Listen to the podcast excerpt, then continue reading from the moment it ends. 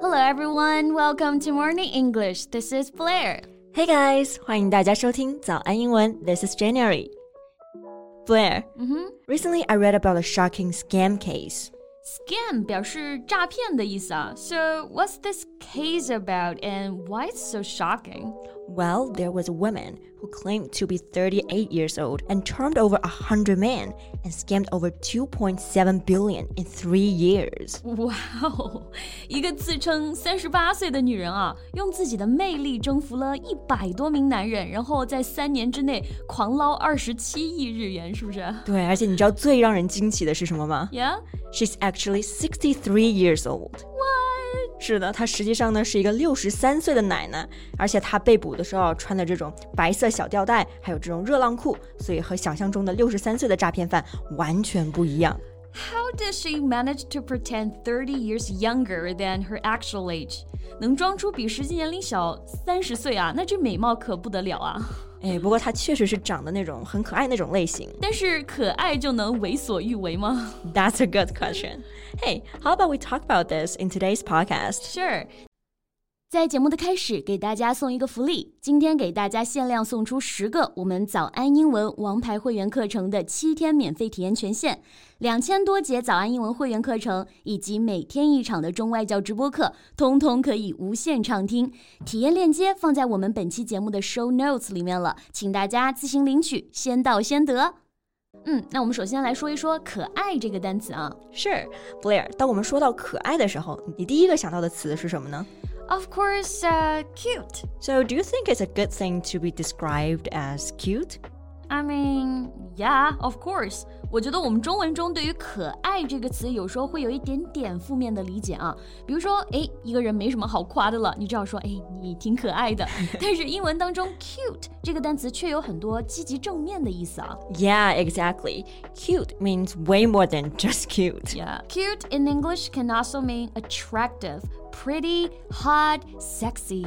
对，就是在英文当中，不仅仅是可爱才可以用 cute，那说一个人漂亮、性感，甚至是性格很好，都可以用 cute 来形容。没错，It's definitely a compliment when someone thinks you're cute. Right，而且在中文当中呢，可爱这个词一般是用来形容女孩子或者是小孩子，但是呢，在英文当中，cute 这个单词却完全可以用来形容成年男性。 Yeah, in English, it's totally fine to describe a guy as cute. Yeah, for example, Blair, do you remember Too Hot to Handle? Of course，我跟 Jane 一起看过一个网飞的真人秀啊，Too Hot to Handle。我还记得里面有一个男嘉宾， Are you talking about Cam?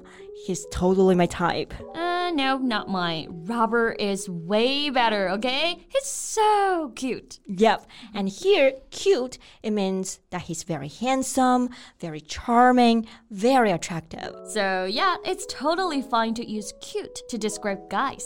对，而且不仅仅是形容人哦，cute 几乎可以用来形容任何人、事物，甚至是地方。 Yeah, for example, what a cute puppy.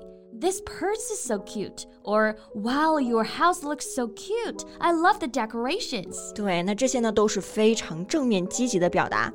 但是有一种可爱，我感觉好像呃不是那么的正面，就是那种装可爱卖萌。嗯，比如说开头提到的那个六十岁的诈骗犯奶奶，对吧？对，就是那种比较扭捏、造作、装可爱。在英文当中，怎么样表达这种装可爱或者说卖萌呢？卖萌啊，大家可千万不要翻译成是 sell cute。这里卖萌的卖呢，不是我们说的卖东西的卖，而是说假装装的很可爱。所以我们在 cute 这个词前面啊，加一个动词 act 就好了，act cute。对，act 这个单词呢本身有表演的意思，在这里呢就是表达装作或者说是效仿的意思。So act cute means to pretend to be cute, but it is actually the exact opposite. Acting cute sometimes irritates people。我觉得有的时候啊，嗲声嗲气卖萌，有些还是挺不让人喜欢的啊。我觉得这个看度吧，太装了，我也觉得受不了。I can't stand someone who is always trying to act cute. Exactly, exactly. 那 act 这个单词做假装的意思，还可以与其他的一些形容词搭配，比如说 act dumb 就是装哑巴 Act stupid，装傻子。 ，or act surprised 装作很惊讶的样子。 Right，那装可爱的话呢，还有一种情况就是为了撒娇而装可爱卖萌。对，撒娇这个特别常见啊，可以用英文怎么来表达呢 哎，那我先问问你啊，比如说你想要什么东西，而对方不答应，然后你就撒娇的时候会怎么做呢？Well, I never do that really. But what if you have to? 嗯， 那肯定是眼睛睁得大大的，然后看着对方，就那种楚楚可怜的眼神。You know, try to look very innocent and naive. Right, right. 那这种眼神呢，在英文当中就叫做 puppy dog eyes，直译就是眼眼眼眼狗。直译就是狗狗眼。那想象一下，那种小狗狗水汪汪的眼睛望着你的感觉，是不是很难拒绝？Yeah, that innocent or pleading look, just like a puppy, would give you a look that is very difficult to say no to. Yeah, exactly. So give someone those puppy dog eyes，就是说表示对某人撒娇卖萌。 So Blair, can we go to Disneyland together? Please, please, please. Uh, uh, okay, okay, stop giving me those puppy dog eyes. 少在这里给我撒娇卖萌啊。well, it's just an example here, but I do not mind if you really take me to Disneyland. Okay, that's it. 那英文当中还有哪些词可以表示可爱，或者说跟 cute 这个单词意思比较相近呢 ？so the one I'm thinking of right now is adorable. 哎，没错，这个单词很好啊，adorable，它的意思呢跟 cute 十分相近。在使用 adorable 的时候，说话者会附带上自己的喜爱之情。Yeah, it shows affection to it. 因为 adorable 这个形容词的动词形式呢是 adore，就是表示特别特别特别喜欢的意思。Yeah, if you say you adore something or someone, it means you really are very attracted and you feel great affection for them. Yeah, Blair, I really adore your cat, 旺仔. Of course. Isn't she the most adorable cat? Absolutely. 那贝贝家的猫呢，旺仔就用 adorable 形容，我觉得就一点都不为过。Thank you. 那除了 adorable，还有几个词啊都有 可爱的意思，比如说 lovely。对，lovely 也可以用来描述可爱，但更多的呢是表达令人愉悦的意思。So Blair, do you remember the lovely day we spent at your place cooking and watching Too Hot to Handle? Yeah, how can I forget? 那这里 a lovely day 就是表示令人愉快的，或者说非常开心的一天。对，那祝愿对方有美好的一天，也可以用到这个表达。So instead of saying have a good day, you can just say have a lovely day. Right.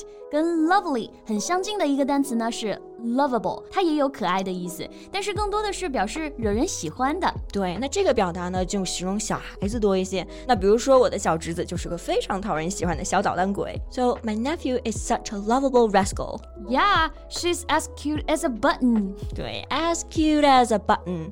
那 button 就是纽扣的意思。那这个表达直译就是说像纽扣一样非常的可爱。And of course, my 旺仔 is as cute as a button for sure。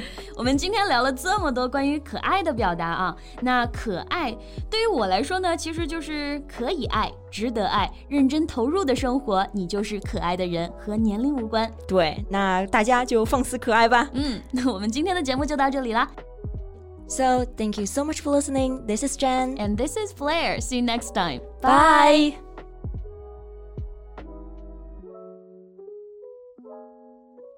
今天的节目就到这里了。如果节目还听得不过瘾的话，也欢迎加入我们的早安英文会员。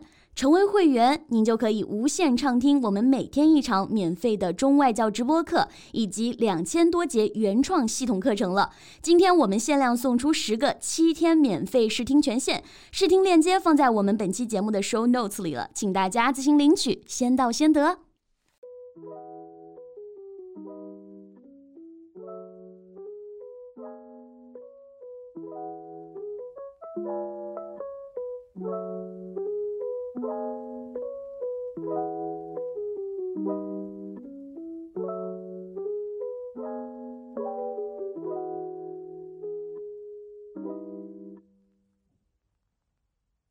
This podcast is from Morning English.